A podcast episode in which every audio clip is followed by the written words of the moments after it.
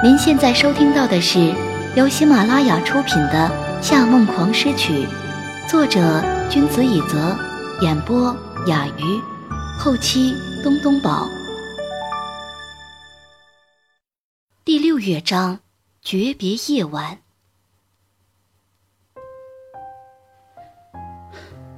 我们分手吧。十多分钟后，室内的掌声仍未停止。人们仍在兴致勃勃地议论着这场奇迹般的演奏。裴生回到之前的阳台上，对眼前的森川光说道：“她的裙边被风扬起，摩擦着她白色的西装裤腿，芦苇依偎着岸边的岩石般缠绵悱恻，却不留痕迹。夜风将她的长发吹乱，他用手掌压着头发，直视着他的双眼。”他的眼神坦荡荡的，写满了复杂的情感，却不再有任何的惧怕或者不舍。以前就听别人说过，要真正了解一个人，一定要经历相识、相恋、相处、相厌、相离这个完整的过程。虽然在一起时间不长，但他对三川光的了解。远远超过认识他那么多年停留于表面的认知。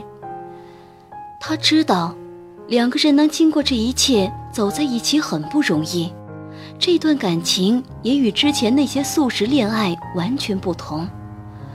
所以，从裂痕产生以后，他一直在努力退让，想要看看自己能否坚持下去。可是，他却不断向他暴露出。突破他极限的那一面。经过这段时间的冷静思考，他发现自己还是没有改变主意。是时候为这段失败的恋情画下句点了。他的头发也被吹乱，他却没有任何阻止风的动作，只有略长的刘海不断阻挠着他望向前方的视线。不管是夜景的光。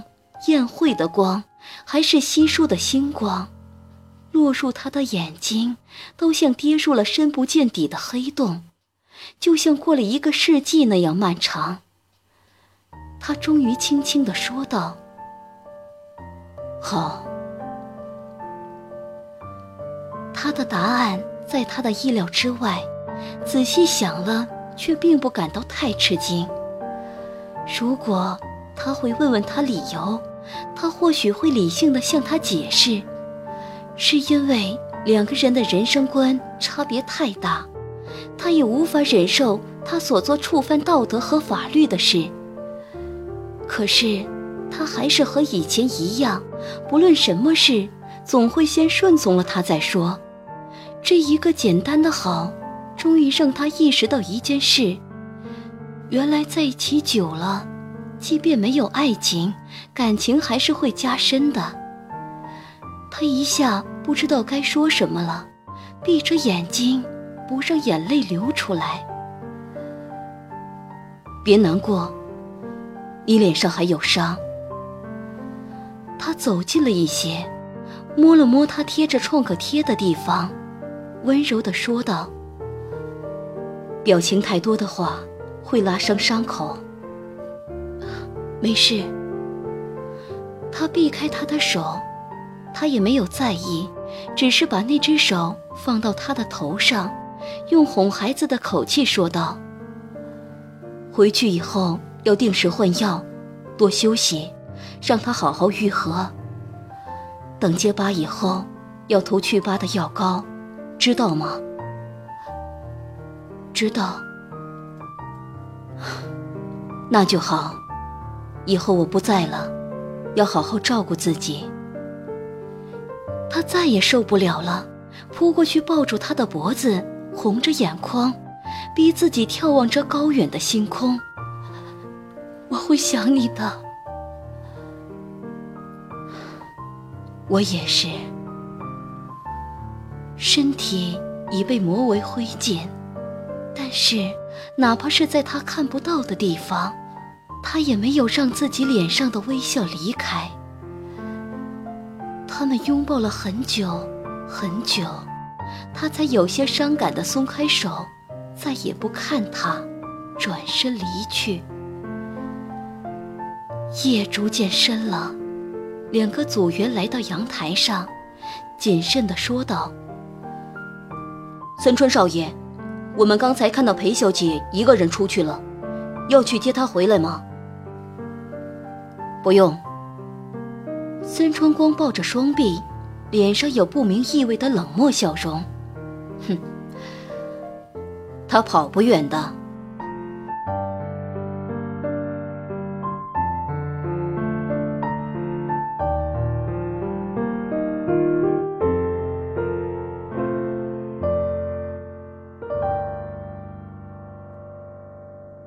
第二天早上，裴氏被手机接连响起的新邮件提醒声吵醒，他揉了揉眼睛，但因为揉到琴弦拉出的伤口，一下就疼得完全醒过来。躺在床上查看邮件，发现里面居然满满都是工作邮件，均来自向他寻求合作的音乐家、乐团和唱片公司经纪人。一封封查看下来，他找到了原因。前一个晚上的表演竟上了电视，他用单弦演奏的视频在网上也火了起来。当然，最出乎他意料的一封信，并不是那个在附件里添加了天价签约合同的邮件，而是英国古典唱片公司 Royal Times 请他在英国皇家古典乐之夜进行表演的邮件。这一场万人音乐会中。他们只邀请了三个小提琴家进行独奏，一个是开场的奥多内斯，一个是中场休息前的陪师，一个是闭幕的大师帕里曼。这封邮件令他受宠若惊了。皇家古典乐之夜一直是所有钢琴家和提琴家最向往的舞台，他作为一个新人，何德何能与奥多内斯和帕里曼在同一个舞台表演？而且严胜娇也会以特邀嘉宾的身份出席这场音乐会，一想到要在他面前表演，他就觉得浑身不自在。可是这个消息还是令他情绪高涨了一个早上。十点的时候，他接到了夏承思的电话：“裴氏，你来我公司一下，把你过去的工作资料全部带上。”对方以命令的口吻扔下这句话，就挂断了电话。盛夏集团的地理位置在 CBD 最高的大厦群内，这里企业的地理地址不过是隔一条街的差距，就可以彰显出天壤之别的公司档次。近期盛夏集团和 MUJI 的收购事件闹得人尽皆知，这条精英们惜字如金的金融街也比平时多了不少八卦。夏承思这三个经常出现在杂志上的名字，更是比往日更加频繁的高度曝光着，但标题不再有“成功”“完美”“引领者”这些关键字。裴氏路过盛夏大厦附近的一家星巴克时，看见一个年轻的白领聚精会神地阅读着一本经济杂志，杂志封面是另一个新兴企业的 CEO，但封面标题上。最像模特的 CEO，忠诚模特几个大字几乎比杂志名字还大。他的预感不好，凑过去看了一眼，果然这个白领在看的文章就是这一篇，里面有夏承思过去拍摄的时尚硬照。他知道夏承思现在肯定不好受，所以当电梯停留在大厦六十三楼之前，他起码构想了不下十种打招呼方式。可是，当真的走进去，面对落地窗前站着的男人，他又觉得完全无法开口。而且，他明明已经听见他推门进去了，却一直保持着原来的站姿，连头也没有转动一下。直到两分钟过去，夏承泽才在办公椅上坐下，自上而下扫视着他：“你来了。”他忙了一个通宵，所以看上去有些疲惫。在莫瑞进行收购之前，我给你最后一次机会。什么意思？你透露了我们多少信息给莫瑞？您正在收听的是由喜马拉雅独家发布的《夏梦王诗曲》。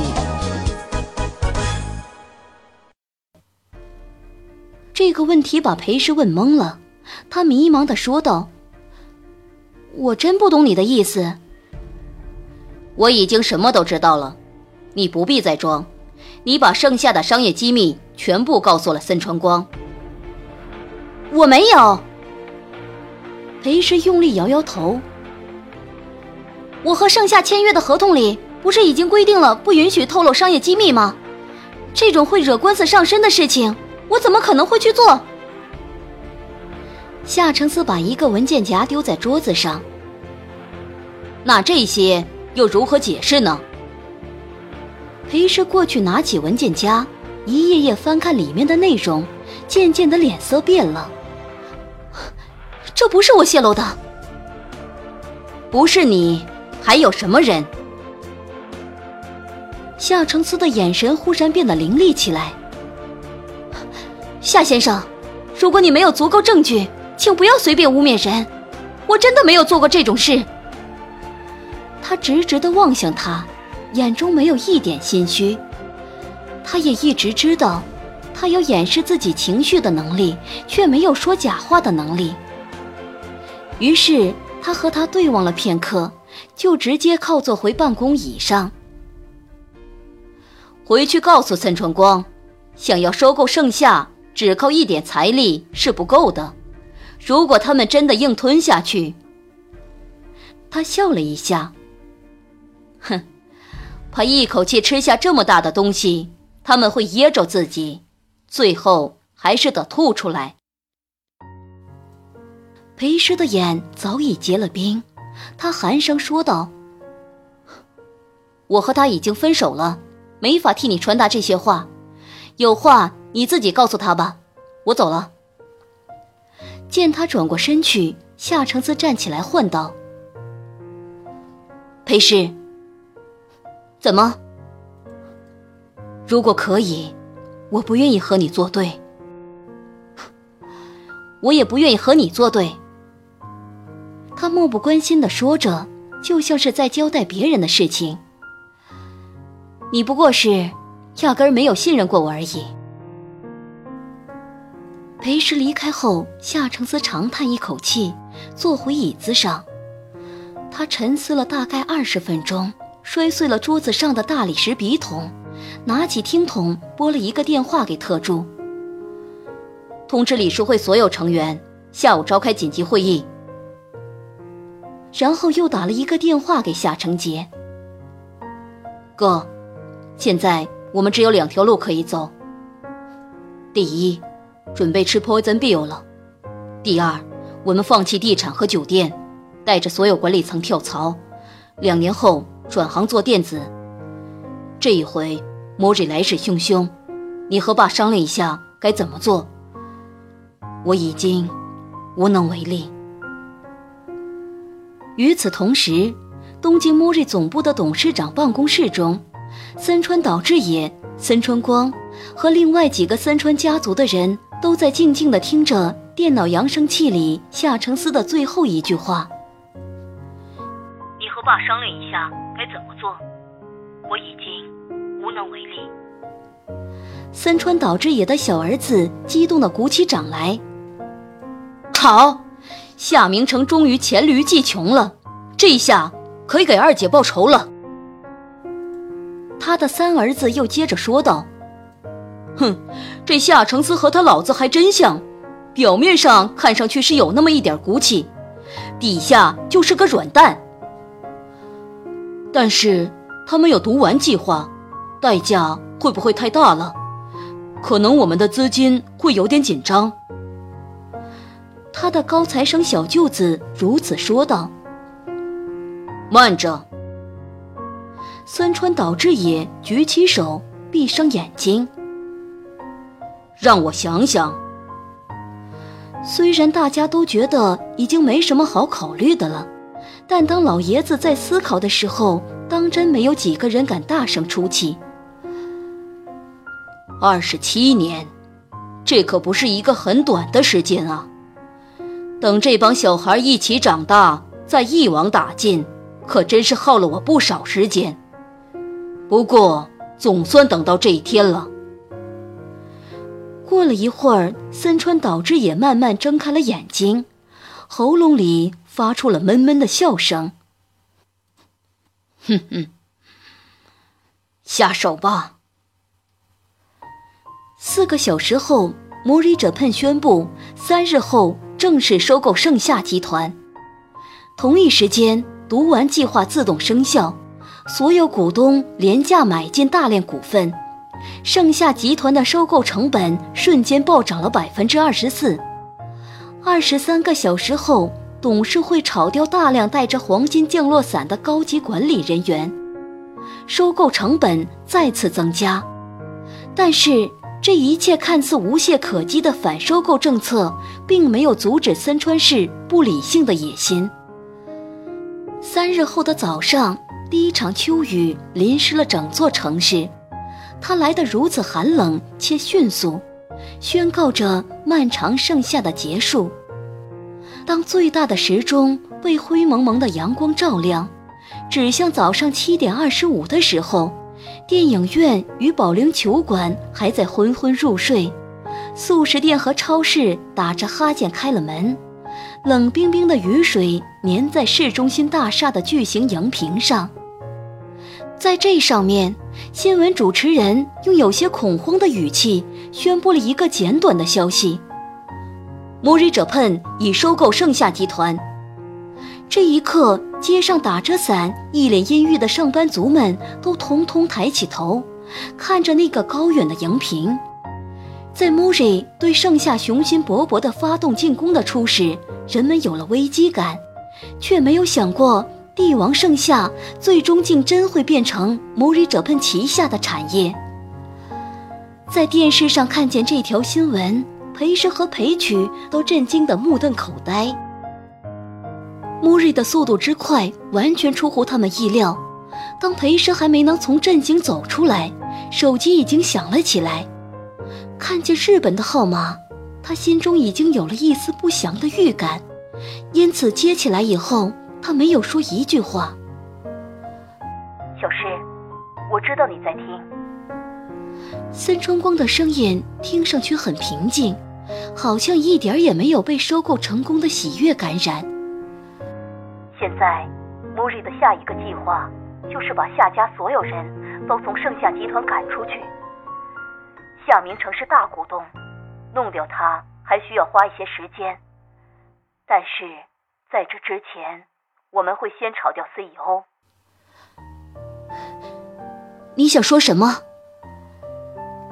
一个男人的生命。就是他的事业，尤其是对夏承思这样的人而言。他顿了顿，声音没有一点情绪。他的人生马上就结束了，你会心疼吗？裴时握紧听筒，没有回答。